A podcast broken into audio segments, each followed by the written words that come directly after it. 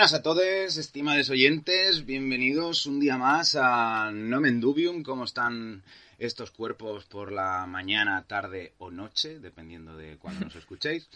Eh, pues bueno, hoy otro, el tercer programa de, de entrevistas. Hoy vamos a hablar de, de Ámbar. Ahora os presentamos a, a, nuestro, a nuestro invitado, pero antes, como siempre, pues nos vamos a, a presentar, bueno, a presentar a, vamos a saludar nosotros. Eh, ¿Qué tal, Uri Raptor? ¿Cómo estás? Hola, ¿qué tal? Aquí rapteando. y Juan Copaleo, ¿qué tal? ¿Cómo va? Pues muy bien, pero me han quitado la cuenta y esto es un, un atentado contra los ¿Aún derechos no, humanos. ¿Aún no la has recuperado? ¿Aún no, no la he has recuperado, no. Twitter me está vacilando Ostras, y, pues. y llega- Pues llegaremos hasta las finalísimas consecuencias para recuperar mi cuenta. Ya claro, ahora mismo no lo has recuperado en el momento de la entrevista, pero es que Bueno, estamos en el en futuro, muy en el futuro. Claro, estamos en el futuro. Es- espero que cuando me estén oyendo la haya recuperado efectivamente, porque si no, no habrá Twitter, habrá un cráter. Si veis que hay un cráter donde solían estar las oficinas de Twitter, es que no me la han dado. Ahí lo dejo, Twitter. Váyate. Muy mal, señores de Twitter. Bueno, vamos a, vamos a presentar a, a nuestro invitado. Él es Sergio Uh. Álvarez Parra. En Twitter lo podéis encontrar como a- arroba. Eh, Un, un nick bastante... está muy currado. Eh, ¿Qué tal? ¿Qué tal, Sergio? ¿Cómo estás? Hola, buenos días. Pues todo bien aquí, preparado para la entrevista, con muchas ganas. Nosotros también, nosotros también. Pues eh, Sergio es graduado en biología por la Universidad Autónoma de Madrid. Hizo el máster de paleontología aplicada, un máster conjunto entre las universidades de Valencia y la Universidad de Alicante. Y actualmente es estudiante de doctorado en el Departamento de Dinámica de la Tierra y el Océano.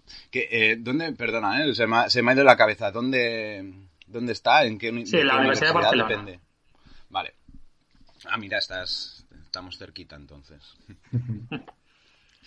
Pues eh, bueno, pues vamos a empezar, ¿no? Antes, antes de, ya sabéis, los que ya hayáis escuchado las entrevistas eh, previas, pues que a- para empezar le hacemos como un bloque de, de, de preguntas así, más para conocer a nuestro invitado y después ya, ya entramos en el, en el meollo de- del tema.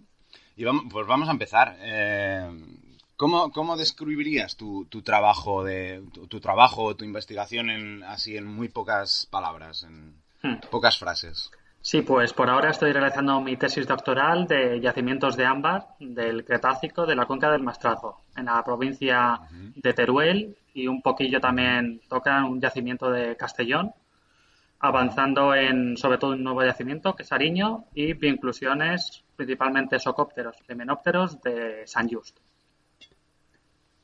Muy bien. Un pequeño ¿De dónde, paréntesis. ¿De dónde has dicho? El yacimiento de San Just es uno de los más importantes de España. Hay tres muy importantes. San Just está en Teruel y es uno de los que más ha Ujú. funcionado. Y a mí me han asignado eh, socópteros e himenópteros. Ujú. Y para quien no tenga sus apuntes de zoología muy a Sí. ¿Qué es un socóptero? Sí, un socóptero. Yo creo que nunca he visto uno vivo. Eso para empezar. Pero eh, los llaman comúnmente son piojos de los libros o de la corteza se llaman, barklights Ah, o booklights en inglés.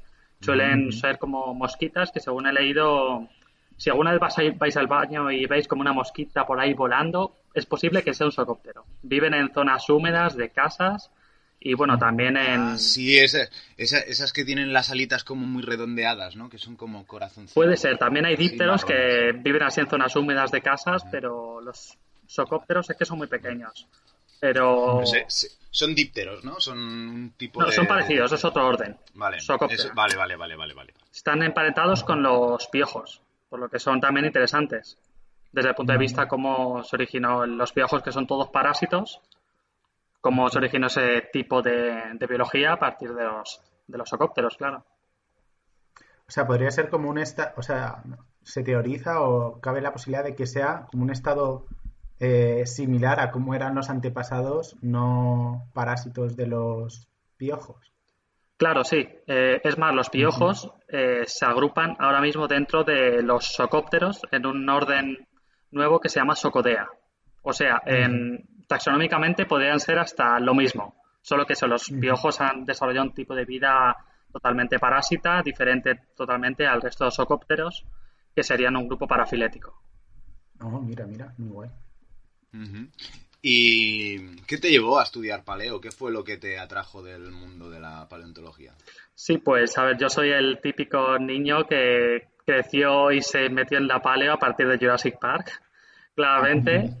y a partir de ahí estaba decidido por biología. Cuando empecé la carrera también tenía otras cosas en mente, genética o antropología, temas de evolución humana también me gustaba mucho. Pero al final, al final Después de segundo de carrera tuve la oportunidad de ir a las ollas a excavar. Eh, no me lo pensé, tuve que ir sí o sí, ir a excavar un yacimiento paleontológico y a partir de ahí ya no se me fue de la cabeza. Quería seguir con la paleo. A ver, hombre, si tienes la oportunidad de ir a excavar a las ollas, rechazarlo. Claro, claro. Ser... sí, sí, fue una experiencia muy buena con todo el equipo de las ollas y impresionante. Salí enamorado de la paleo últimamente todas las entrevistas que hacemos están relacionadas de una manera u otra. Todo el mundo que, hemos traído ha estado relacionado de una manera u otra con, las ollas. Y, como investigador, ¿cuál sería tu, tu objetivo, tu sueño? ¿Qué, ¿Qué, querrías conseguir como investigador? Y paralelamente, ¿hay, ¿has considerado otras opciones fuera de, la academia? ¿Cuál, cuál, dónde, si no fuera, si no es como investigador, ¿dónde, dónde crees que, que acabarías o en qué te verías? Claro, a ver, mi sueño principal dentro de la investigación es conseguir un puesto estable en la investigación, si es posible, cosa que parece ser una quimera, pero bueno, eh, si puedo, en cuanto a investigación, me quedaré con artrópodos. Si puedo seguir con ámbar, también me llama mucho el tema de yacimientos de compresión, de insectos, que también es una preservación excepcional. Y tiraré hacia eso. Y fuera de la investigación, la verdad que no, no he pensado muchas alternativas. Por ahora estoy centrado en eso. Pero no sé, totalmente diferente de investigación, siempre me ha llamado mucho el tema de, turismo, de preparar, organizar viajes y todo eso, aprenderme anécdotas históricas o cosas de esas, siempre me ha gustado mucho. Soy, también soy un apasionado de la historia y todo eso y siempre me llamado mucho la atención. Cosa que no tiene nada que ver con la paleo, algo totalmente diferente. No, está, bien, sí, sí, sí. ¿Os acordáis el museo este que visitamos con el máster y que también comentamos en el programa de verano paleontológico que tenían, tenían hmm. como restos romanos y paleontológicos y los juntaron en un mural de, de un tiranosaurio? ¿Dónde era? ¿Dónde? En Trem. ¿En Trem? ¿El museo de Trem? Ay, eh, no, espera. No, con, cada, con cada ya, ¿no? no me acuerdo. Ah, el, museo donde hay una parte expositiva de romanos y otra de dinosaurios es en el de Isona. Es el museo de, mm. de, Isona, sí, sí, sí, No, la verdad es que, no sé, el turismo y la paleontología puede, puedes encontrar ahí el nexo de unión entre los dos campos. Depende de dónde vayas a, a hacer las rutas turísticas, a lo mejor es su, su, su mayor atractivo. Sí, yo cuando voy de viaje con mis amigos o cosas de esas, siempre me encargo yo de ver qué sitios visitamos, cómo lo hacemos, todo eso, siempre me encanta un montón. No sé, es algo que siempre me ha llamado. Qué guay, qué pues guay. Pues oye, mira. Y bueno, ya, ya, ya, nos, ya nos has dado varias pistas, ¿no? Pero ¿tienes algún grupo fósil o algún fósil favorito? ¿Cuál sería tu...? A ver, pues claro, ahora me llaman mucho los insectos, todo el tema que tenga que ver con insectos, ámbar y, yacimientos de compresión que aparezcan insectos me da mucha atención. Pero aún así, yo antes de meterme a esto, que me surgió por casualidad en realidad, eh, lo que me llamaba mucho es el tema, bueno, están ya muy explotados, pero el tema de terápsidos, de sinápsidos primitivos, todo esto del pérmico y tema ya de terrestrialización, Tictalic y compañía. Todo eso es lo que me llamaba mucho al principio. qué guay, qué guay. Si no, es como de los otro de los grandes mm, hitos, ¿no? De la el primer está el primer humano y el primer eh, el primer cuadrúpedo, el primer tetrápodo terrestre. y, y, ahora la, la, pregunta favorita de, de Juaco. Uh. Eh, dale más, dale. ¿Dino lover o dino hater? Dino hater entiéndelo como eh, que crees que los dinosaurios están sobrevalorados hmm. y Dino Lover como que te da igual, que te gustan y... que están sobrevalorados con razón. Sí, a ver, es, eh, a mí los dinosaurios sí, me encantan, me han encantado desde siempre, pero ya lo que sí tengo la sensación es que una vez te metes en la paleo, ves que hay mucho más, aparte de dinosaurios, trilobites y tigres de sable, que es lo que a lo mejor siempre llama los tres grupos que más llaman la atención a la gente en general. Y entonces, claro, los dinosaurios, eh, que a lo que me gustan, me han seguido gustando, sobre todo, claro, los avianos, el tema de evolución a aves, eso es lo que más llama atención, pero sí que hay muchos otros grupos que creo que están infravalorados en relación a dinosaurios y que tienen muchísima importancia a nivel paleontológico o paleobiológico, paleoecológico y requieren también su relevancia, que muchas veces les falta. te tienes que mojar, lo siento. Tienes que, tienes que meterte en un equipo o en el otro. Madre mía. Venga, Dino Lover, Dino Lover, que por, por concavenato. Eres el primero, ¿eh? Eres el primero, ¿eh? Que se manifiesta oh. Dino Lover en el, en el Team Dino Lover. y eso, bueno, pues ya hasta aquí el bloque de introducción. Ya vamos a entrar un poquito más en el tema de, de, tu, de tu último artículo, este Cretaceous Amniot Interguments Recorded Throat Ataphonic Process Unique to Racing. Mi, mi, pronunciación en inglés, yo no sé por qué me habéis hecho leer eh, todos los títulos de papers a mí, porque mi pronunciación en inglés es, pésima. Cuando lo leo para cuando lo leo para mí mismo, como que lo leo mejor que cuando lo tengo que leer en voz alta. y bueno, y antes de entrar así un poco en, más en, la chicha, unas preguntas así generales de ¿qué es el ámbar? ¿Cómo, cómo definirías el ámbar? Sí, pues el ámbar para empezar es resina fósil, que se originó a partir de, exudados de resina de árboles en ecosistemas del pasado. Es importante diferenciarlo que muchas veces eh, hay problemas porque mucha gente lo confunde con la savia, que es una sustancia que también está en las plantas, totalmente diferente. La resina es, es defensiva y protectora. En caso de que de, de ataques de artrópodos o algo, cualquier también quizás por motivos químicos o climáticos. Ahí también proponen que los incendios sean estimulantes de producción de resina. Hay muchos factores que están involucrados, pero es eso, es resina, no savia ni otros tipos de soldado de las plantas. Esta resina se emitía tanto por las ramas o troncos de los árboles, como también en las raíces. Están los dos tipos de ámbar, el ámbar aéreo y ámbar que se origina en, en medios confinados, que ese no tiene bioinclusiones. Luego, este ámbar normalmente, por cuestiones tafonómicas, queda, se va arrastrado hasta zonas pantanosas deltaicas y ahí es donde se forman los yacimientos de ámbar. Aunque también hay otros yacimientos que se forman por un segundo transporte. El afloramiento de zonas pantanosas eh, aflora, valga la redundancia, y este ámbar es arrastrado a las playas actuales o o también supongo que esto ha pasado en el pasado. Eh, por ejemplo, el ámbar báltico eh, se recoge, no, son afloramientos, aparece en las playas, va flotando porque el ámbar flota y se deposita en las playas actuales. La toponomía del ámbar es bastante compleja. Sí, ¿no? Hay mucho, hay mucho transporte. Sí, sí, sí. Ah, entonces, el ámbar es resina fosilizada y la resina es como un mecanismo de defensa ¿no? de los árboles, es como el tejido cicatrizal de los árboles, se podría, no cicatrizal, pero sí como claro, lo que cierra las heridas, ¿no? lo, que, lo que exudan para cerrar un, un ataque, ya sea producido por insectos o por siempre se exuda o por estrés del árbol también. O, o sea, siempre sale por una herida o puede salir a través de... O sea, no sale a través de la corteza, ¿no? O sea, es una herida, una rotura, una... Claro, Creo que sí, creo que tiene que haber una, una fractura, claro. No lo tengo claro ahora mismo, pero creo que sí. Creo que sí que tiene que haber una fractura, aunque también tengo entendido que eso que por estrés, por, yo que sé, vivir en un medio inundado o otros temas del estilo, también involucran la producción de resina. ¿Y, ¿Y, cuál sería su composición química? Eh, tanto la resina como el ámbar. Que pues es, es algo ya, es, un montón de sustancias, hay alcoholes, eh, ácidos, hay, hay muchos tipos de, sustancias que, bueno, ahora no te sé decir, hay terpenos, terpenoides y temas bioquímicos que yo, yo ahí ya me pierdo. Y luego ya para la fosilización, eh, estas sustancias se van polimerizando y es lo que provoca el endurecimiento de la resina. Hmm. Pero ese tema, claro, me pilla ya un poco lejos. Es una mezcla entre bioquímica y geoquímica. Entonces ya... Sí, sí.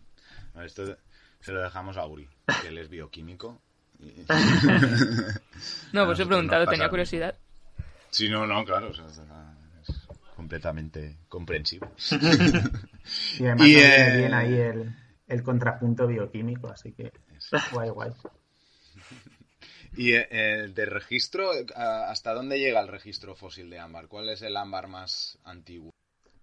Sí, pues el, registro fósil del ámbar a lo largo del tiempo es bastante curioso porque aparece en periodos puntuales. El registro más antiguo es en el carbonífero, que en realidad tiene sentido porque es cuando empiezan a aparecer las gimnospermas. Pero es ámbar, hay muy poco y no tiene inclusiones. Luego en el pérmico, que yo sepa, no hay, o si hay, son yacimientos muy aislados. En el Triásico sí que hay también, sobre todo en Alemania y en Italia, que ese sí que es el primer ámbar que tiene bioinclusiones, pero son bioinclusiones muy, muy raras, son como larvas de artrópodos o microorganismos, o no sé, yo me he mirado papers y son cosas muy raras, pero tiene bioinclusiones. Y luego ya el boom del, del ámbar empieza en el barremiense, con los yacimientos del Líbano, del Líbano, que son los que tienen ya, aparece muchísimo ámbar a lo largo de todo el Líbano, todo es barremiense, y con muchas inclusiones de insectos, artrópodos, hay de todo. Luego ya durante todo el, Cretácico hasta casi antes del Maastrichtiense sigue habiendo un montón de yacimientos por todo el mundo. También luego hay en el Eoceno y en el Mioceno.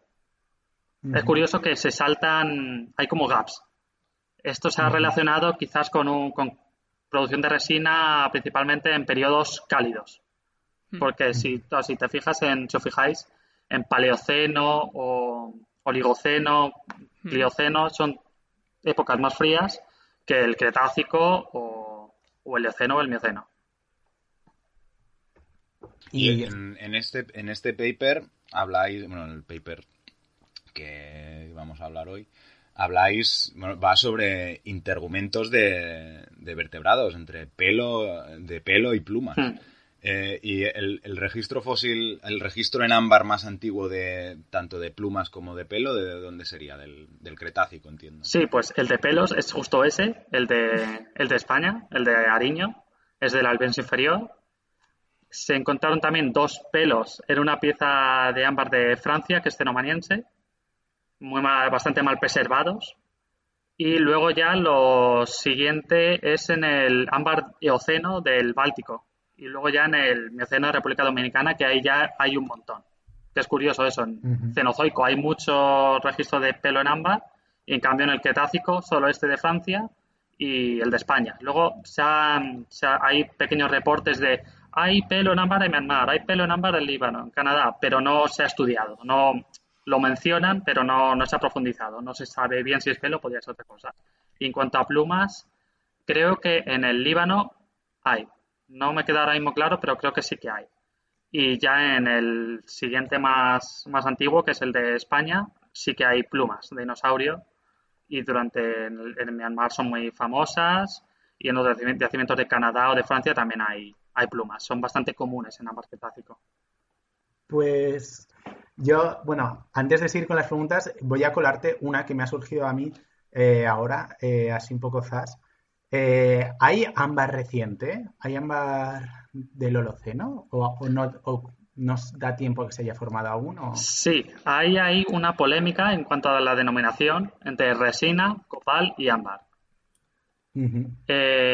Justo mis directores acaban de publicar un artículo que fue en noviembre que aclara estas diferencias y propone una nueva denominación. el, el ámbar es antes de Pleistoceno, sí, Pleistoceno, copal es Pleistoceno, Holoceno y resina es a partir de la revolución industrial, pues del siglo XVIII creo más o menos. Y en cuanto a copal, sí que es muy fosilífero, copal del Holoceno, Pleistoceno, en Madagascar y Colombia, por ejemplo, son zonas con, con copal. Bueno, en Madagascar ah, también otro paper han demostrado que no es copal, que es más reciente todavía. Pero, pero sí, hay copal con, con inclusiones bastante recientes. Es que se me ha ocurrido una idea muy chula, que bueno, aquí a lo mejor te estoy dando como una idea para un nuevo paper, pero como has dicho esto, que se correlacionan con los episodios cálidos, se podría ver cómo es la producción de ámbar durante los, los periodos, o sea, la alternancia entre periodos glaciares e interglaciares, pues del cuaternario. O sea, a ver si... No sé, También. se me ha ocurrido y es como, ojo, eso estaría chulo. Sí, sí, sí. Es, es algo que, bueno, estamos profundizando el por qué por qué se produce tanto ámbar en determinados periodos solamente. A lo mejor no es solo el clima, a lo mejor hay otros, otros factores, a saber. Pero, pero es curioso eso y sí que es, eh, hay que profundizarlo. Pero eso, por ahora lo malo es que la gente, los, los, investigadores del ámbar se centran en lo que hay en el ámbar, más que por qué hay ámbar y, y, cómo han llegado esos restos dentro del ámbar. La tafonomía muchas veces queda, queda olvidada, relegada a un segundo plano. Pues estaba el bicho en el árbol y pisó donde no tenía que pisar. Y ahí no pasa. claro, entonces se pueden encontrar eh, resinas de hace de menos de 100 años en las que haya insectos dentro. Claro. Que hayan quedado... Sí, actualmente pues eso sigue pasando. Hay árboles ahora que emiten resina y si un insecto pasa por al lado y, y se queda pegado, pues puede que quede incluido y a lo mejor pues cae a la tierra, se en, queda enterrado, fosiliza y para la posteridad. Eso es un proceso que sigue ocurriendo. Jo, pero es que anda que no sería chulo. Yo lo siento, es que yo soy como tú. A mí me encanta la, la tafonomía. Y bueno, estaba haciendo últimamente tafonomía de peces y de los distintos tipos de microfósiles peces. Y es como que a la gente le importa más la información. O sea, la deja de lado y es como, chicos, jugar al detective. Y anda que no claro. sería súper chulo hacer, o sea, al más puro estilo actuo, ¿cómo es? actuo paleontológico meter un muñequito o lo que sea ahí en un cacho de resina y ver cómo, hmm. cómo, cómo endurece, cuánto tarda. Es una cosa súper friki, pero es como... Sí, sí, sí. Hay que hacerlo. Sí, pero muchas veces eso da, da más información, saber cómo, pues, cómo, cómo vivía ese, ese, animal para que le ocurriese eso, a que este animal es del orden no sé qué, familia no sé qué, especie nueva, género nuevo. Uh -huh. Al final, es, pues, la tafonomía da quizás más información, paleológica, claro. Claro, lo que quizá después para publicarlo no vende tanto, podría ser. Claro. Y aquí sí. está la motivación, ¿no? Sí, sí. De hacer algo más paleobiológico o algo más tafonómico. Claro. Bueno, y siguiendo un poco con el ámbar, ahora voy, yo voy a preguntarte a ti, Sergio, eh, si tienes alguna bioinclusión o algún fósil así. Eh, bueno, primero, eh, si hay alguno así que sea un poco arquetípico, como súper conocido, a lo mejor un poco como pueden ser los dinosaurios combatientes para vosotros, los dino lovers, pues algo equivalente para, para el ámbar. En plan, pues mira, si no sabes un fósil de ámbar, eh, vete a ver este, que es como lo más bonito y lo más paradigmático, hmm. a lo mejor. Claro, que yo sepa, quizá no creo que haya un fósil en ámbar en plan Archaeopteris que uh -huh. mucha gente conozca que sea tan uh -huh. famoso. Eh, es una lástima, pero quizás ahora el que más se habla es el polémico Oculudentavis. Uh -huh. Pero, por ejemplo, sí que es muy llama mucha atención un, un gecko que está preservado en ámbar báltico, que está por la mitad. Está en las dos patas delanteras, la cabeza, incluso una pieza de ámbar, y está absolutamente perfecto, como si fuera un gecko actual. Y es impresionante, suele sorprender mucho. Se llama Yantarogecko balticus. Uh -huh. Yo creo que esa es la inclusión más llamativa que yo uh -huh. he visto. Uh -huh. ¿Y la favorita? ¿O es esa tu favorita? ¿O tienes alguna otra por ahí, algún insecto que te guste mucho? Sí, bueno, pues a ver, favorita es complicado porque hay, hay un montón, pero claro, yo he visto, por ejemplo, cosas que me dan mucha atención son arañas. He visto arañas aquí en la mar de España y es que me quedo fascinado porque uh -huh. es que es impresionante. Son arañas muy pequeñitas, de unos milímetros o, o más pequeñas aún y, y, me llaman mucha atención porque es que están perfectamente preservadas. Es impresionante. Uh -huh. El tema de arañas también me ha llamado mucha atención desde siempre y me uh -huh. parece fascinante. Pues bueno, queridos oyentes, iros a nuestra cuenta de Twitter porque tenéis en esta, estas imágenes, en el hilo adjunto, y ahí podéis disfrutar de y ver cómo es el, el ámbar del que nos está hablando Sergio. Y siguiendo un poco, habla, o sea, tú hablas del ámbar de España, o me parece muy bien, Eh, pero eh, cuando te metes a buscar sobre ámbar, pues lees sobre zonas como el ámbar del Báltico que has mencionado, que es como la principal zona productora de ámbar del mundo, eh, el, el ámbar de Birmania o el polémico ámbar de Myanmar, que además de polémico tienen, tienen extraordinarias condiciones de preservación.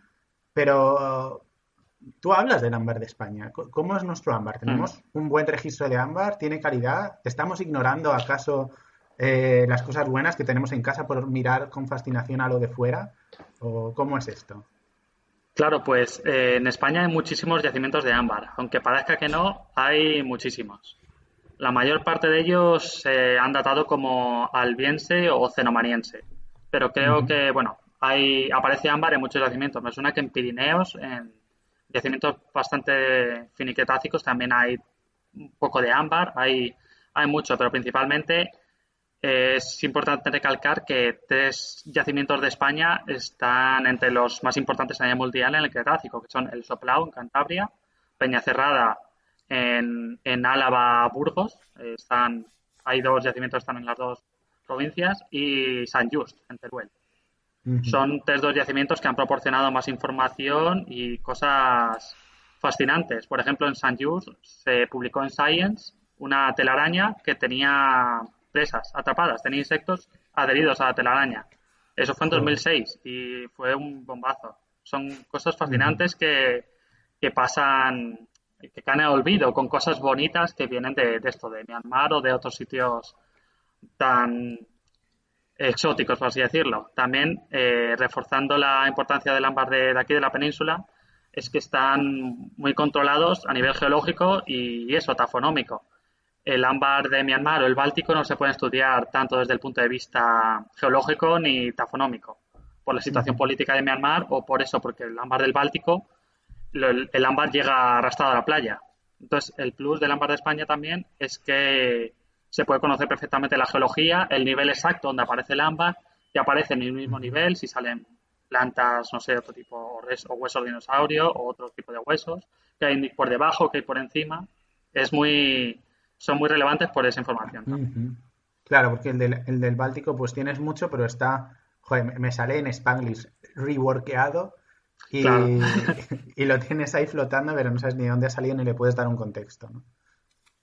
sí, eh, bueno, también esto pasa en Australia, eh, también está, eh, se llama el, el, ámbar del Cabo York, que está en el norte de Australia, también pasa igual, llega flotando, como el ámbar flota, el, mar erosiona el ámbar en algún sitio, no sé si en, en, afloramientos que estén sumergidos, aunque cercanos a la costa, y termina arrastrado. Pero claro, la información geológica no sabe exactamente dónde viene. La datación esta del ámbar del, Cabo York de Australia eh, se cree que es mioceno, pero la datación puede variar entre Cretácico y mioceno. Es algo claro. Eh, porque no, no, se sabe muy bien de dónde viene. Lo bueno de esto del ámbar de España es eso, que se tiene muy controlado. Ajá. Bueno, pues ah, ya sabéis, o sea, cuando pensáis en ámbar y veis Jurassic Park, pensáis, pensar en lo bueno que es el ámbar, pues de aquí, de, la península. A valores. Jurassic Park se la jugaban, no, no era... Bueno, a ver de este, a ver qué nos sale, hostia. Eh, el Jurassic Park es gracioso porque si veis al principio de la película sale un yacimiento en República Dominicana. No me acuerdo cómo lo llaman, no sé qué, supongo que no existirá, pero pone yacimientos de ámbar, de ámbar de República Dominicana y en una cueva excavando. Y es curioso porque los yacimientos de República Dominicana son mioceno. No habrían podido sacar ADN de dinosaurio en ámbar mioceno. Pero bueno. Ostras, sería, muy diferente ¿eh? la película. Si fuera pues sí. Parque mioceno. Bueno, en este paper que habéis sacado estáis eh, estudiando los integumentos de, de invertebrados, es decir, la, pues, el pelo y... Invertebrados. Ha dicho invertebrados, madre. Eh, bueno, también sería curioso. Las arañas tienen pelo o pelitos, pero bueno, no es eso exactamente. El pelos y plumas de vertebrados. Entonces, ¿qué tipo de información paleobiológica pueden proporcionar esos integumentos que encontráis en el ámbar? Sí, pues estos en concreto, eh, lo importante Mm, tafonómicamente es que proponemos que fueron arrancados en vida. Porque la resina para endurecerse requiere un tiempo, no es algo inmediato. Muchas veces se ve la resina o el ámbar como si fuera yo que sé una piscina, que se mete ahí el insecto o la pluma o lo que sea y ya está. Pero no, en realidad es una, una herida en el tronco, en la rama, va metiendo una gota de resina, si pega el insecto, luego al cabo de un rato viene otra gota, otra, otro flujo de resina, lo engloba, es más complejo que, eso. Entonces, claro, el tema del pull-off vestiture, como llamamos, arrancamiento de vestidura, es que requiere un tiempo, requiere que el pájaro o el mamífero estuviera un tiempo cerca de la resina para que pudiesen quedar englobados de esa forma en la que, en la que quedaron. Porque también eh, lo discutimos en, en, la parte de la discusión, que en de Myanmar se han visto piezas de, ámbar con dos plumas perfectamente paralelas que se han identificado como plumas caudales de, de Nantiornites. Entonces, claro, para que queden perfectamente paralelas dos, dos plumas en una pieza de ámbar, el bicho tuvo que estar ahí. Si se, si se hubieran caído esas plumas porque se le hubieran caído el animal o estuviera muerto algo, no se habrían quedado perfectamente paralelas en, la pieza. Es lo, interesante. El tema del, tiempo, más que nada. O sea, es como el principal factor que diferencia este llamado eh, pull of vestidure, que en castellano es arrancamiento de vestidura, ¿no? Sí. Algo así. El tema vestidura, la palabra le dimos bastantes vueltas porque no, no contamos ninguna palabra que, agrupara solo a plumas y pelos, pero al final nos decidimos por esa. Que básicamente es como si, te apoyas, eh, estás en la calle y te apoyas sobre algo que está recién pintado o que le han puesto pegamento, ¿no? Entonces se te queda ahí justamente pantalón. también en el paper eh, ponemos datos actuotafonómicos actualísticos de sticky traps, que son trampas pegajosas, que pusieron... Ay, pero eh, Sergio, Sergio, que estás haciendo spoiler, eso va a venir vale, después, en otra parte. Pues justamente iba a decirles un ejemplo de eso, ya lo comentaré luego. Vale, es que no vamos a darles a los oyentes todo de golpe. vale, vale, poco a poco. Poquito a poco, para que enganche. Eh, exacto, tiene que durar. Entonces, eh, también comentáis que eh, estudiar la taxonomía del integumento, del pelo y las plumas que, se han quedado atrapados en el ámbar puede tener ciertas dificultades. Eh, ¿A qué se deben estas dificultades?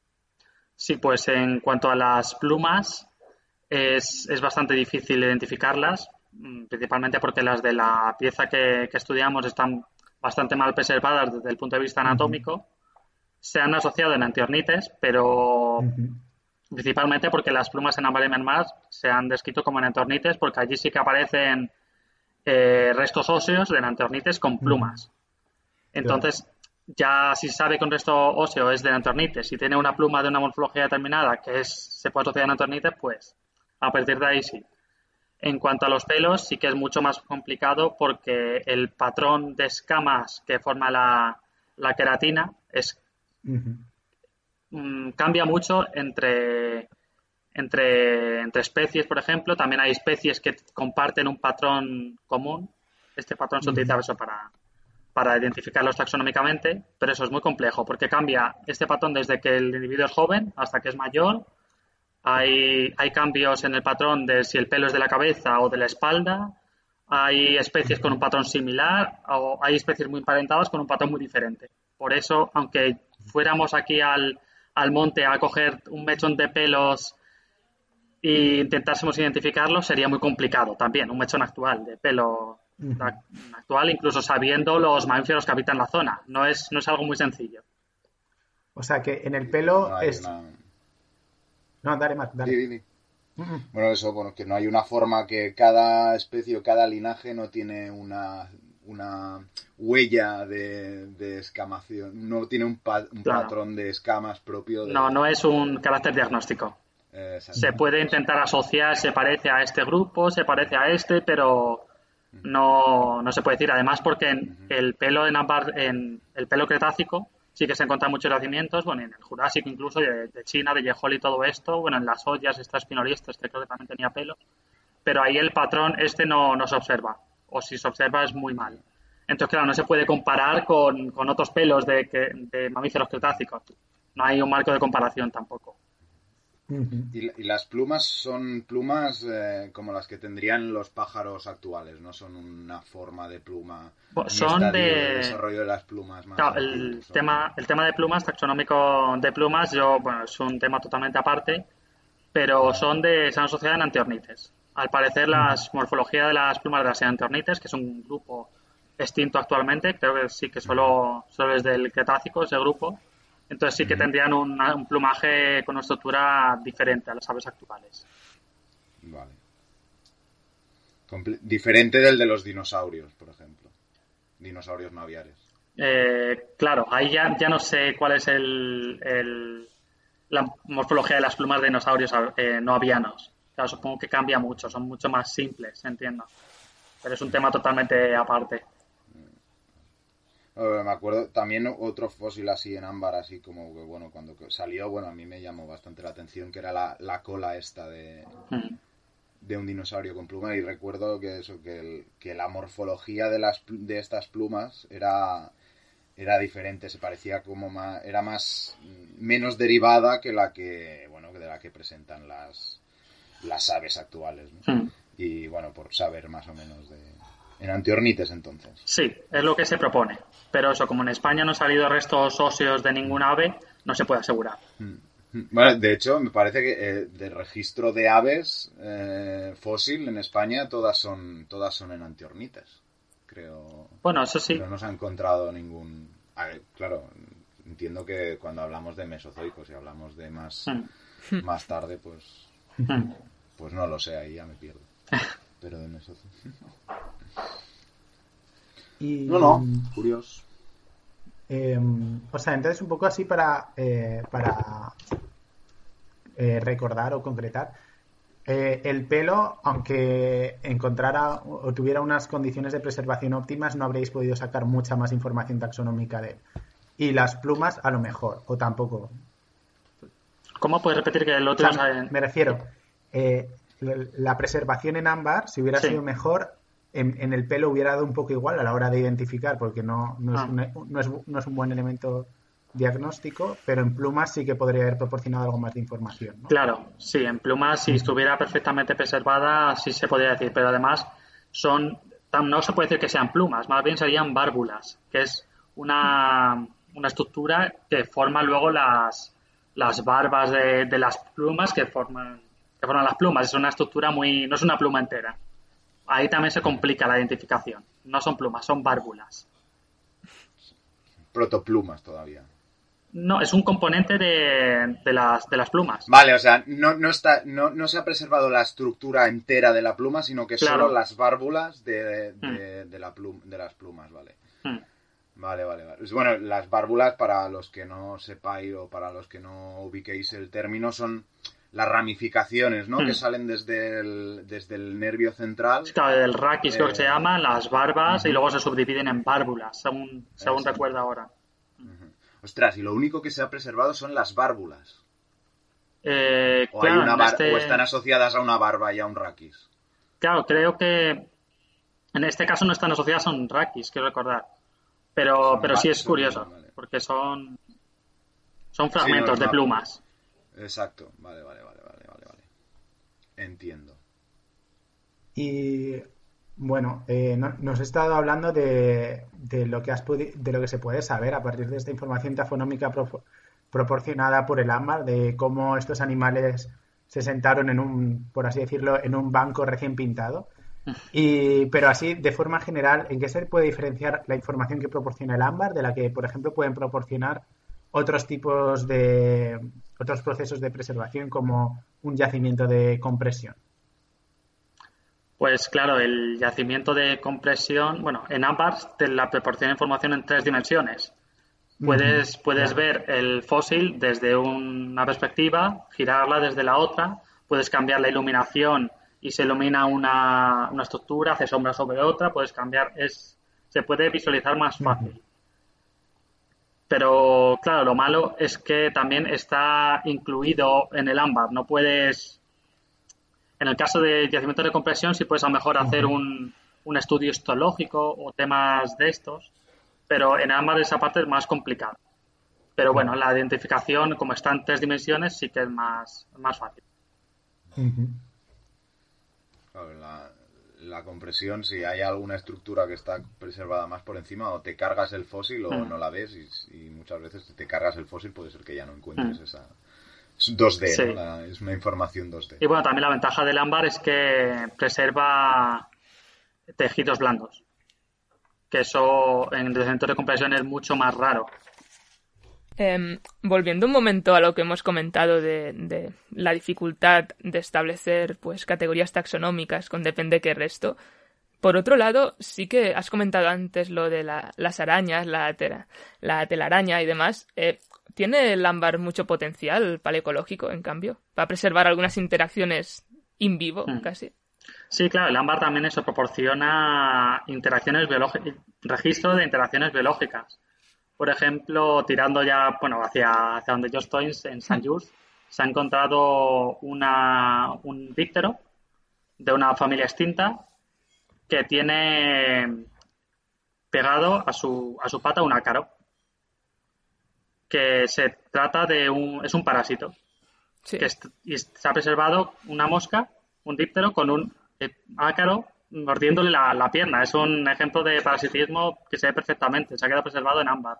También creo recordar que se han encontrado pseudoescorpiones asociados a, otros artrópodos, que se ve actualmente que tienen un, un, comportamiento, creo que es, bueno, un, un comportamiento de foresis, que es que se trasladan por medio de otros animales, y eso también lo proporciona el ámbar.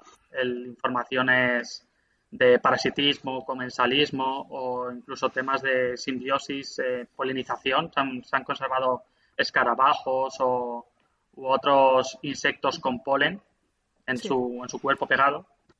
Y se puede identificar el polen y se puede decir, este, este insecto polinizaba angiospermas o polinizaba gimnospermas. Claro. Es muy, es muy interesante. Claro, es que es la única, es único, es la única manera para poder ver cualquier cosa de estas. En, no, hay, no hay ningún otro tipo de, registro fósil que nos ofrezca esta información. Claro, claro. Cápsula del tiempo casi perfecta. ya ves, qué guay. Em, durante el artículo, bueno, ya, ya lo has eh, comentado un poco, el tema de los estudios actualísticos, pero de hecho vosotros, pues, eso hacéis también durante el artículo, em, para un poco, pues, comentar el proceso bioestratinómico sufrido por las muestras que habéis estudiado. Mm. Em, ¿Qué nos puedes explicar de ello? Em, ¿es, ¿De hecho es común hacerlo en general en estudios de ámbar o era este caso concreto al describir un nuevo proceso? Sí, pues como os comentaba antes, el tema tafonómico del ámbar estaba poco estudiado. Se tiraba más a, a, estudiar qué había, se tendría más a estudiar qué había dentro y lo que era, que cómo había llegado hasta ahí. Hmm. Ahora, recientemente, sí que se hacen estudios tafonómicos de cómo se forman yacimientos de ámbar y cómo quedan incluidos los restos biológicos. Porque, claro, también depende de si la resina, por ejemplo, atrae a los insectos por su aroma o los repele. Claro. Hay muchas cuestiones que, difieren. También si la resina es viscosa o no es viscosa. Si es viscosa, pues puede. Es más fácil que, que entre en organismos. O si se endurece rápido o lento.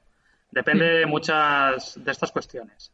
Y el tema actualístico, por ejemplo, también se hizo un estudio hace un par de años que, que se basaba en pegar sticky traps, que son trampas pegajosas, en árboles de Madagascar y se veían que insectos se quedaban pegados o que artrópodos se quedaban pegados. Y se vio que estas trampas recogían insectos que vivían cerca del árbol o en el tronco o en, en las mismas zonas pero no, no toda la comunidad de insectos de que había en el bosque. Claro. Y si hacemos un paralelismo entre las trampas pegajosas en los troncos y el ámbar, que es resina también que está en el tronco, pues se puede establecer que el ámbar tiene un sesgo similar al de las trampas pegajosas. Hmm. Y además quizá te permite establecer algún tipo de analogía eh, entre el, o sea, el modo de, viva, de vida de los, de los animales que te encontrabas en ámbar fósil con los de ahora. Claro, también. Sí, hay, hay insectos que viven en el, en el suelo del bosque, hay otros que viven en la corteza, hay otros que, sobre, hmm. que están sobrevolando por la zona. Hay, cada insecto, cada artrópodo tiene un estilo de vida diferente. Y eso también pues proporciona información. Se puede hacer comparativas entre lo que pasa actualmente y lo que pasaba antes. Pues eh, pasemos. Para ver qué animales estaban. Ay, perdón. No, no, no, tranquilo. no, eso, no. Para ver qué animales, pues. Saber al menos cuáles no se quedaban atrapados, hmm. cuáles no hay posibilidad de que los encontremos un día en ámbar, ¿no? O poder, claro. poder ver, pues, si este bicho se quedó atrapado en ámbar es porque a lo mejor vivía en este sitio, en este sitio y en este sitio, pero no en estos otros. Hmm. Y también el ámbar tiene un sesgo de, tamaño. Las gotas de resina son de pequeño tamaño. No se va a preservar ahí una de estas arañas del Amazonas de 30 centímetros de... Es imposible. Eh, y eso sí se ha visto diferencia entre yacimientos de compresión y los de ámbar. Los de ámbar preservan artrópodos de muy pequeño tamaño, de un milímetro o más pequeños incluso, y los yacimientos de compresión requieren justo lo contrario, que el insecto sea más grande y se hunda más rápido antes de que se lo coma un pájaro o un pez o lo que sea y quede depositado en el fondo. En yacimientos de compresión se suelen preservar artrópodos grandes y yacimientos de ámbar artrópodos más pequeños. Pues eh, pasemos ahora ya al último bloque, un poco más em, general y variado, quizá algo menos riguroso, pero yo creo que muchas personas que nos estén escuchando, quizá algunas de estas preguntas las han incluso pensado ¿no? durante el transcurso del programa. La primera es, siempre que vemos representado el ámbar, eh, pues vemos que la inclusión es, se ve muy bien, se ve muy clara, que el ámbar es perfectamente nítido.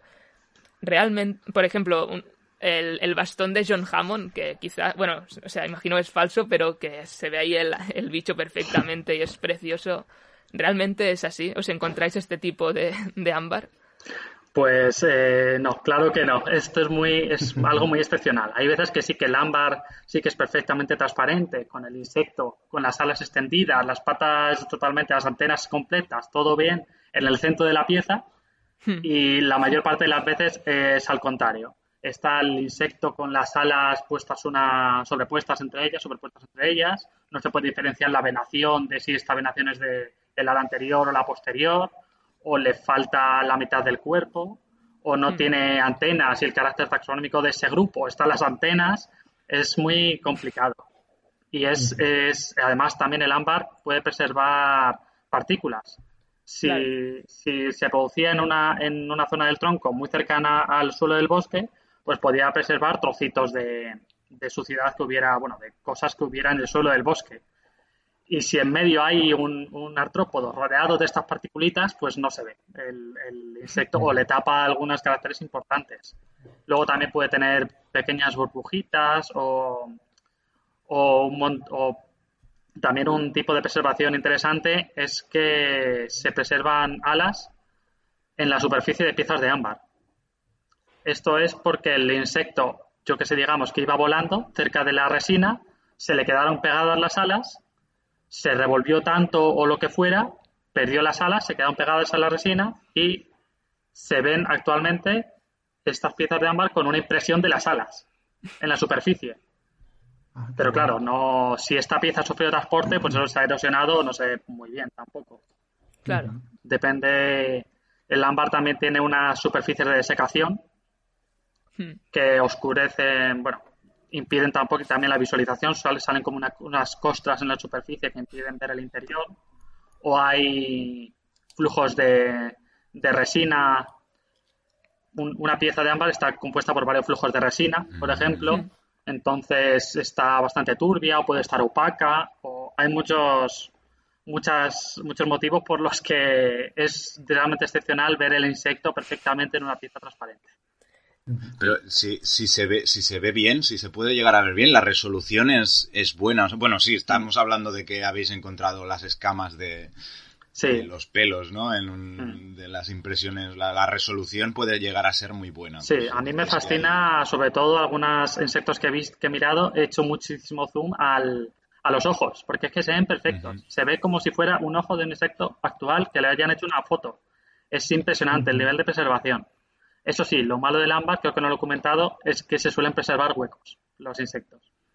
No sé por qué motivos bioquímicos, geoquímicos, pero se, preserva solo la parte externa. El interior no se suele preservar. Sería fascinante meter una pieza de un insecto a un sincrotrón, a un CT y ver las inserciones musculares o, tejidos internos o cualquier otro, otra cosa para aprender sobre su biología, pero eh, no, es muy complicado. No se puede. Pero, y Sergio, yo tengo una pregunta un poco basiquita, pero yo creo que a lo mejor todo el mundo se la está haciendo.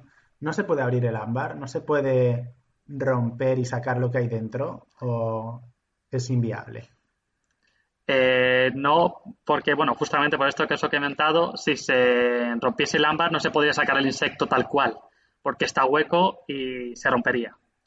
Y aparte, hay unas leyes de patrimonio que nos impiden romper el, el ámbar. Claro.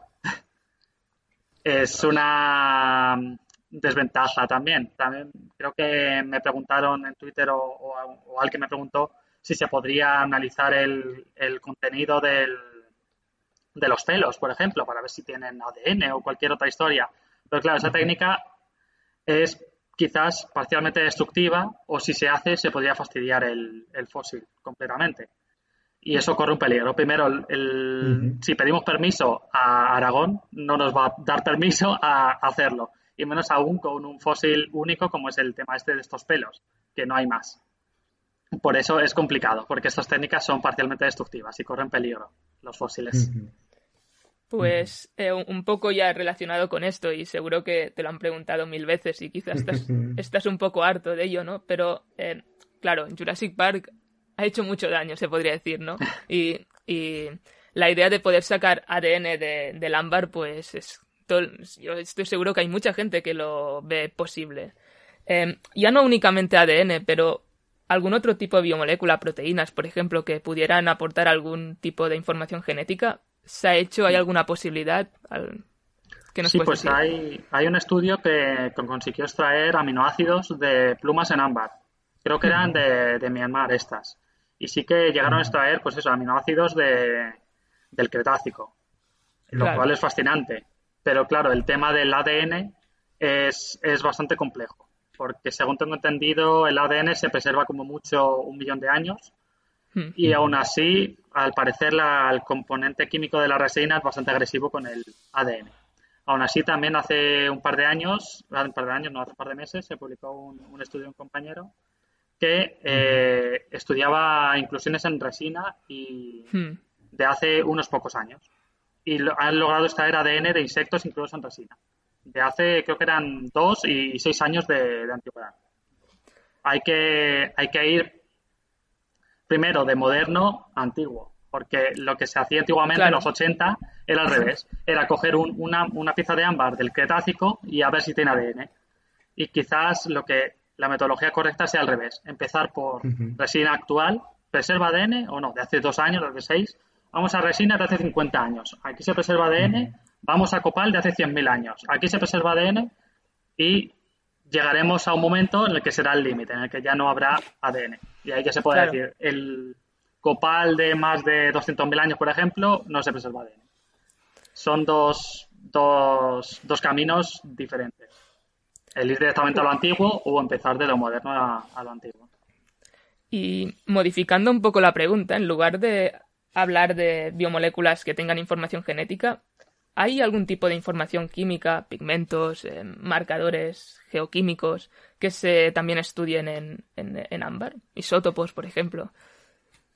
Pues eh, claro, en esta, en esta pregunta ya estoy más perdido, pero la verdad es que no me suena que se hayan hecho estudios de este tipo. Pero, pero aún así también sería complicado. Pero bueno, es posible que en el futuro se, se intenten hacer estudios de este tipo. Si ya se ven eso, se, se preservan aminoácidos o ADN o otras o proteínas o eso, hmm. lípidos o, o otras moléculas similares, pues ya se puede ver si los pigmentos o, este tema. Sí que me suena que en junio se publicó también un artículo que mostraba insectos con, una, con la coloración, creo que era original del insecto, en piezas de ámbar de Myanmar, como siempre. Hmm. Y es fascinante. Es una línea a explotar también en, el futuro. Seguro, seguro que en los próximos años habrán sorpresas interesantes. Em, pues ahora que has comentado Myanmar una vez más, que ha ido saliendo este nombre muchas veces, queríamos también preguntarte un poco cuál es tu opinión al respecto con todo el tema paleoético de Myanmar. Pero, Uri, damos primero un poco de contexto, ¿no? Para la gente que no sepa de qué va todo, todo esto. Sí, bueno, pues, ¿cuál es el contexto? Sergio, cuéntanos el contexto. A ver, pues a ver, esta situación es bastante compleja. Yo creo que no tiene una respuesta fácil, pero en general lo que sí que la situación general es que el ámbar de Myanmar está rodeado de mucha polémica. En cuanto a cómo se está principalmente, es explotando a muchísima gente. Son minas de, de ámbar que al parecer los derechos humanos no se no, no están presentes y hay muchísima gente explotada y luego también hay que ver dónde va ese dinero. No se sabe muy bien el dinero, esas piezas, dónde va y quién se beneficia de ello y, y es hay mucha polémica rodeando este tema. Pero es una situación bastante compleja. Era como el ejército, ¿no? El que se, el que gestionaba las minas. Sí, parece que sí. Sí, a ver. Eh... No sé si es el ejército oficial o alguna milicia, porque ahí es una zona muy conflictiva de hay luchas entre étnicas bastante heavy. Sí, durante el confinamiento, que fue cuando estalló toda la bomba de Oculo Dentavis, que también está rodeado pues, de polémicas de mucho tipo. Ahí ya me fui informando, porque claro, es un tema que, que me afecta a mí. Yo tengo un paper de Marina Mar que empecé, bueno, lo terminé a finales del, bueno, hace ya más de un año y yo cuando lo hice no tenía ni idea de la situación de, de Myanmar, no conocía, había oído algo, pero la verdad no, ahí pequé de no, no interesarme más quizás. Luego ya, claro, me aceptaron el artículo y fue a la vez que todo el bombazo de, de, de y me quedé, Dios mío, ¿qué, ¿qué, ha pasado aquí? he quedado, me he metido ya aquí en un berenjenal. Pero, pero eso, como me afectaba, me intenté informar bastante de la situación.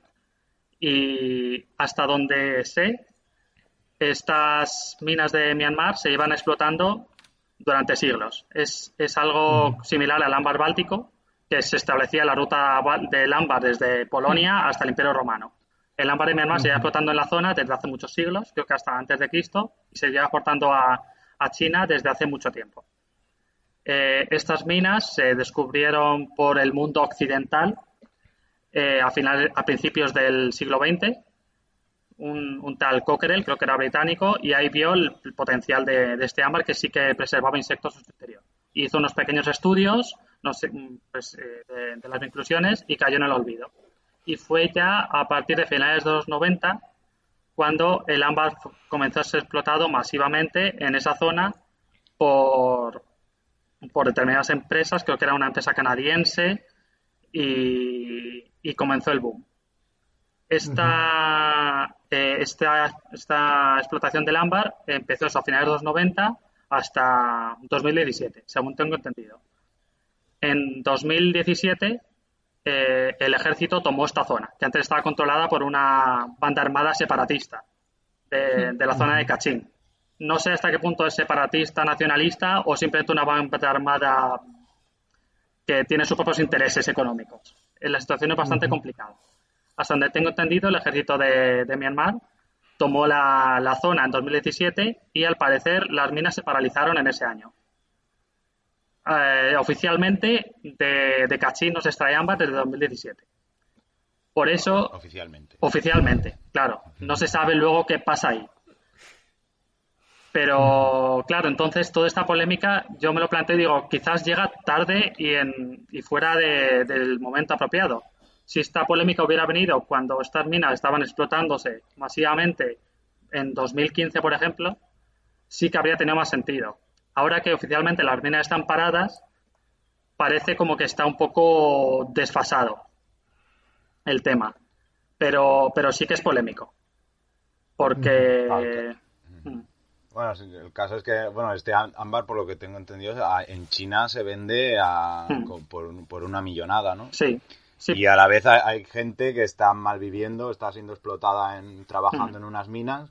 Ahí hay un intermediario que se está forrando a costa de, los pobladores de, la zona y está sacando mucho, mucho beneficio. Y que sea el ejército el que, se esté utilizando el, ese dinero por sacado de un contrabando casi, porque tiene pinta de ser casi como un contrabando que esté lucrando a, a conflictos armados, pues es un poco Sí. peliagudo. Oficialmente, eso, el ejército llegó a la zona y paralizó las- la actividad minera. Oficialmente no sacan beneficio. Pero a saber, no sabemos nadie cómo es la situación de allí. No está ahí, También está ahí en el limbo. un matiz importante es que, claro, las minas de ámbar no se explotan por los fósiles que tienen, se explotan para joyería. El, me voy a inventar el porcentaje, pero es muy alto. Es a lo mejor el 95% del ámbar que se está en los yacimientos o más va para joyería. Es más, las piezas con vinclusiones, con insectos, artopos o cualquier otro tipo, suelen ser desechadas. Eh, si vas a una joyería a por un pendiente de ámbar, un anillo de ámbar, un colgante de ámbar, tú quieres que sea ámbar perfectamente transparente, su color de ámbar, que no tenga suciedades dentro, porque si tiene una garrapata en medio, pues dices, yo esto no lo compro. Entonces, claro, las piezas estas de, de con vinclusiones en realidad son desechadas. Aunque luego, claro, sí que hay algunas que, que suben el precio. Depende de lo que sea. Si es, pues eso, un, un plumas de dinosaurio, pues sí que aumentan el precio. Pero, por ejemplo, los insectos en realidad eh, abaratan el precio porque la, la, la industria joyera no las quiere. Entonces el debate es ese. Eh, ya son piezas desechadas.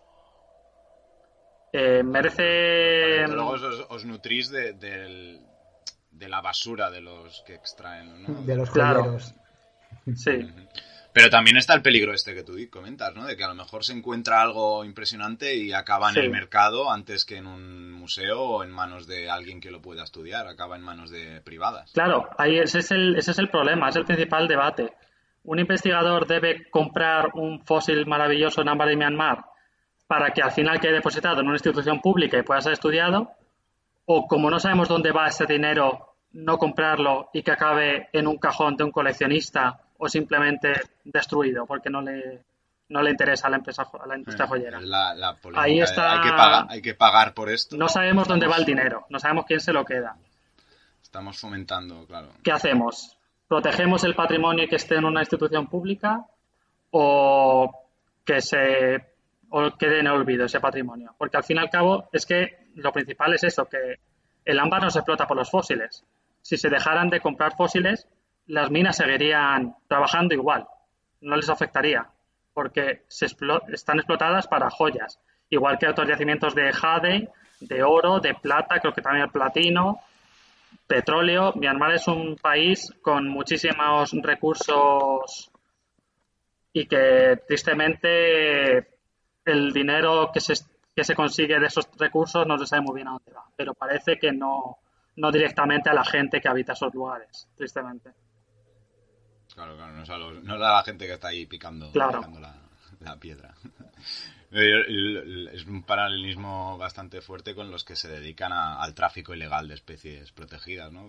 Mucha- hay muchas asociaciones que, que intentan rescatar a estos animales que están metidos en el, en el tráfico, eh, pero claro, ¿qué haces? Pa- pagas por estos animales, ¿no? Tienes que convencer a los cazadores y a esto para que te los den de una manera completamente altruista, para, para que entiendan lo que lo que está mal y lo que está Sí. bien, entre comillas, porque eso es, es relativo, ¿no? La gente Sí. al final lo que quiere es comer.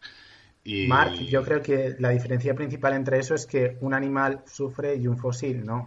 O sea, Ya, Bueno, pero, pero no, me- sufren las me- personas me que quiero, me quiero, me quiero, sí, No, sí, claro, claro, pero- me, quiero, me quiero referir al, al hecho este, ¿no? De que tú quieres salvar algo, tú quieres eh, aportar, eh, rescatar algo de para que sea mm, conservado en el mejor camino posible, en- de la mejor manera, pero a la vez estás fomentando el daño que estás queriendo evitar si pagas por, por, por esta Claro. persona, al final va a sacar el mismo, pro- le da igual, va a sacar el mismo provecho se lo compres tú como institución o como se lo compre eh, el, el empresario eh, de donde sea que le gusta tener una colección de, de piezas curiosas. Sí, pero lo, que, a lo que voy es que es eso, que si se paraliza el comercio de fósiles en ámbar, tristemente no se va a paralizar la explotación de ámbar, va a seguir estando igual. La única consecuencia es la pérdida de patrimonio paleontológico. Y bueno, también quería defender mi posición en cuanto a la- al comunicado de la Society of Vertebrate Paleontology que pedía una censura total de, de estudios de ámbar de Myanmar. Y claro, ya ahí mi debate interno es que yo creo que piezas que ya están depositadas en instituciones, en museos, en colecciones que a lo mejor se extrajeron hace 20, 15 años, por ejemplo, el socóptero que yo estudié de Myanmar llevaba en un cajón en la colección de aquí de la universidad 15 años. Ya, si ha hecho algún mal, ya, Ya está, ya no está sé, hecho. ya no se puede evitar. Entonces eso, yo defendería que sí que se pudiese estudiar piezas de ámbar que sí que están, llevan años en, en las colecciones de instituciones públicas y que se sabe que van a quedar preservados para cualquier otro investigador. El debate es si comprar, si seguir comprando o no comprar. Ese es el debate. Había que plantearse a quién se lo compras, quién se va a beneficiar de ese dinero, etcétera. Pero yo no estoy de acuerdo con la censura que propone la SVP de prohibir artículos de ámbar de Myanmar. También hay que verlo desde, desde otra- desde otra perspectiva, porque al fin y al cabo es patrimonio paleontológico de Myanmar y, a mi, y el objetivo final es que las piezas de ámbar de Myanmar lleguen otra vez en un futuro, ojalá, a un museo en Myanmar o en una institución que los controle y que se estudien allí. Si se censura el estudio de fósiles de Myanmar, el país no va a tener ningún interés en hacer un museo de ámbar. No va a haber, no, si, si dicen, si ven que no salen trabajos sobre ello, no va a haber un interés interno en proteger eso. No sé si me explico. Sí. Por eso yo creo que este es un tema muy complejo y que no tiene una situación fácil. Una respuesta fácil, sí. Me gusta mucho esa última reflexión porque me recuerda, bueno, a dos cosas. Eh, es que ayer, que bueno, está, para cuando estamos grabando, está siendo el congreso de la PALAS, de la Paleontological Association, eh, y en una, en- dieron una charla sobre paleoética, donde se hablaba del tema este del ámbar de Myanmar y también de, de, de un fósil que salió como hace uno o dos días antes de que empezaran a grabar, eh, de grabar este programa, vamos. Que, joder, he buscado antes el nombre y ahora se me Jubato. Ubirajara, exacto. Eh, que, bueno, es... mm, Bueno, Uri, ¿quieres contar mejor tú esto? Que yo creo que te lo sabes un poco mejor. No, no, solo simplemente es, es un compsognátido de, de Brasil que fue importado ilegalmente a Alemania en 1995, me parece. Bueno, un ejemplo más de, de, de colonialismo, ¿no? Digamos, y que y por eso está bien eh, hacer esta, estas reflexiones en, en paleontología. Eh, aunque la solución a veces tampoco sea ni muy clara ni, ni porque al final todo no es blanco ni negro, incluso eh, es un poco como un trade-off, ¿no? Que vale, si compras ámbar, por ejemplo, pues aunque estés salvando esa pieza de, de la destrucción y, y aumentando el patrimonio paleontológico, claro, estás dando dinero a gente que quizás pues está explotando. No sé, es complicado, es muy complicado. Claro, también el tema este de Brasil tenía, tenía más problemáticas porque al parecer la legislación brasileña prohíbe que salgan fósiles de Brasil Claro. y según tengo entendido han salido muchos fósiles de Brasil a lo largo de, de la- de los años. También me ha chocado que haya saltado justamente por esto. Pero, pero bueno, ha saltado justo por esto, que es un dinosaurio, que siempre es lo que mueve la polémica, como lo que sabéis, es el que desata la polémica. Y también el problema es ese, que creo que tiene que haber siempre un investigador brasileño. Y en este caso no lo había. Son varias polémicas que también se juntan. Claro. Sí, Y- sí. Sergio, perdona, pero es que Sí. no he entendido eso. Eh, como que tiene, Ay, está estipulado por ley o algo así que cuando se describa tiene que... perdona, perdona, Aunque- se ha cortado, no te he oído. Ah, nada, tranquilo. Que si tiene que estar estipulado por ley, eh, o sea, es que has dicho que tiene que haber un, un investigador brasileño. ¿Es que moralmente debería describirlo alguien de Brasil? ¿O, o que por ley, por la ley brasileña tiene que haber un... A ver, pues, eh, sí. un poco mejor? En este tema no es lo que he leído simplemente por Twitter o, en blogs o cosas de estas, pero creo que es- no me queda claro si es la legislación, pues según he visto sí que obligan a que haya un investigador local. No me queda claro si es porque eso es lo que he leído, no estoy metido en ese tema, como a lo mejor sí que me he profundizado más en lo de Myanmar. Sí que he leído que no se pueden sacar fósiles de Brasil y que debería haber al menos un, un investigador brasileño, creo que por ley. No me queda claro, no lo puedo afirmar. Y entiendo que cuando se sacó este fósil de Brasil, esta ley ya existía. Sí, según tengo entendido, lleva ya muchos años. Y claro, volvemos al debate de antes. Si el tipo este, creo que es británico, no hubiese comprado ese fósil, ¿qué habría pasado con ese fósil? No, seguramente no habría sido estudiado, habría sido perdido para siempre del patrimonio paleontológico, pero lo malo es que te llevas un registro de Brasil a un país extranjero y encima no, no, no saca ningún beneficio el país al que pertenece ese patrimonio. Es complicado. Es este complicado y, y, de hecho, eh, bueno, ya, me conocéis, ya estoy pensando en nuevas colaboraciones y nuevos programas. Y, pero es que el, creo que para hablar esto y discutir esto necesitaríamos a alguna persona eh, del sur global, de estos países que son expoliados de sus fósiles, para que nos den su punto de vista.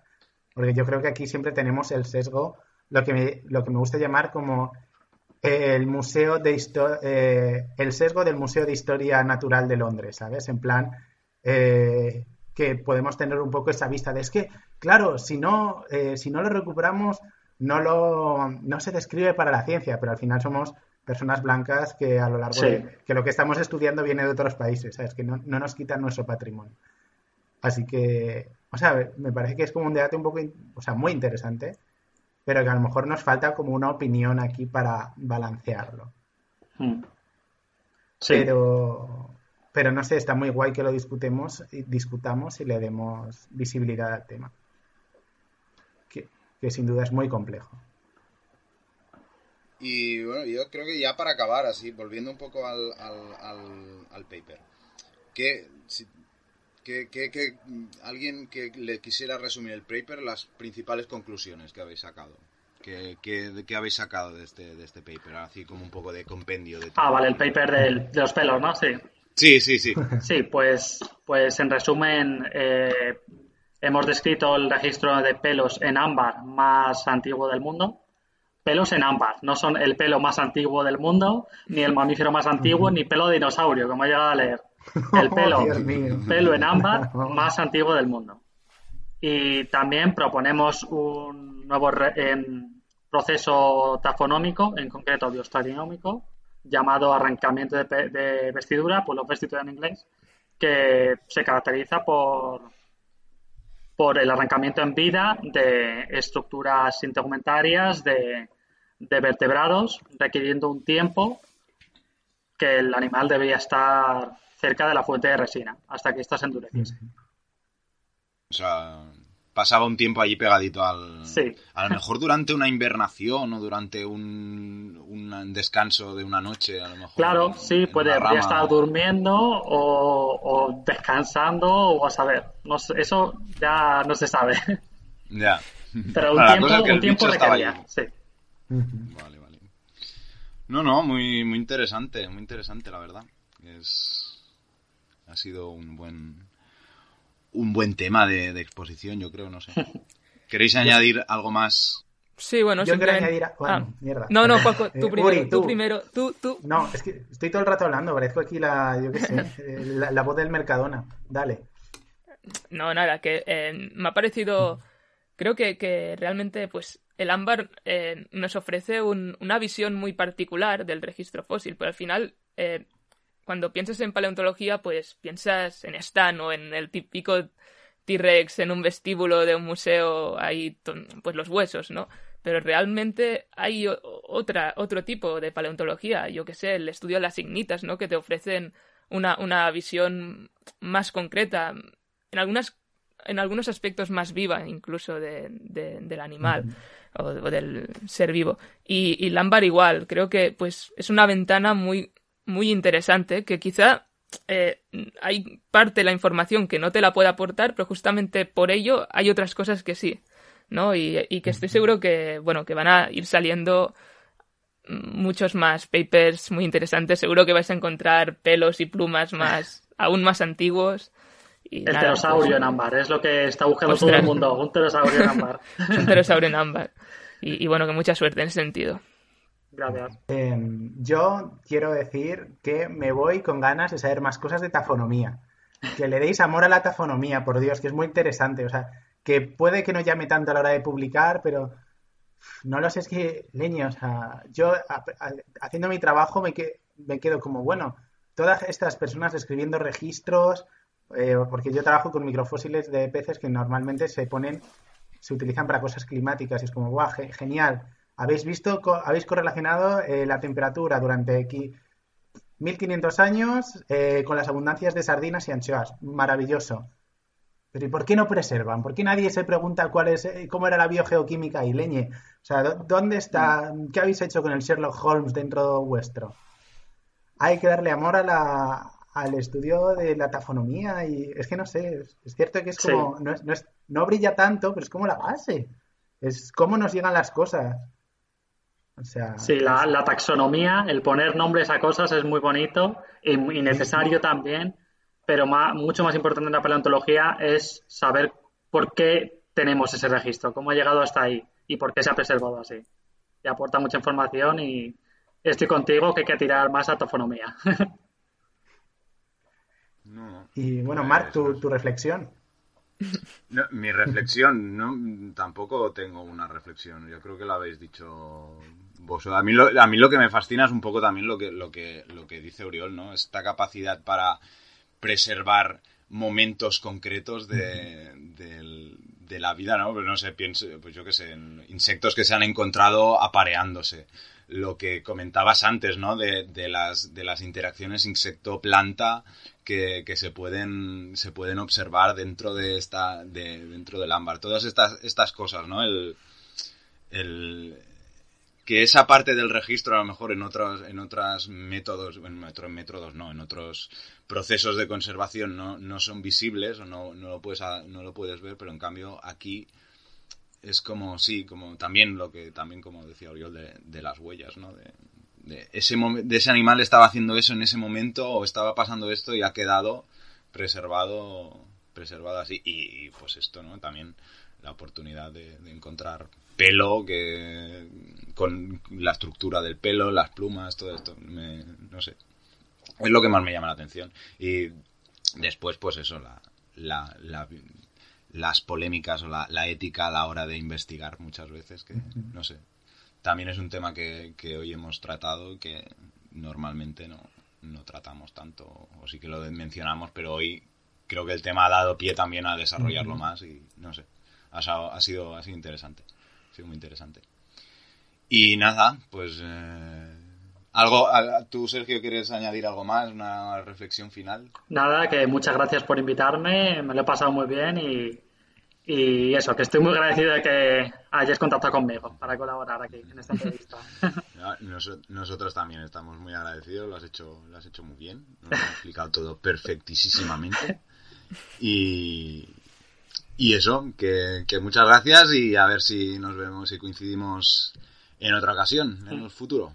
La primera de muchas colaboraciones. Exactamente. Siempre se pueden hacer cosas. Pues nada, adiós, adiós. Adiós. Adiós. Adiós.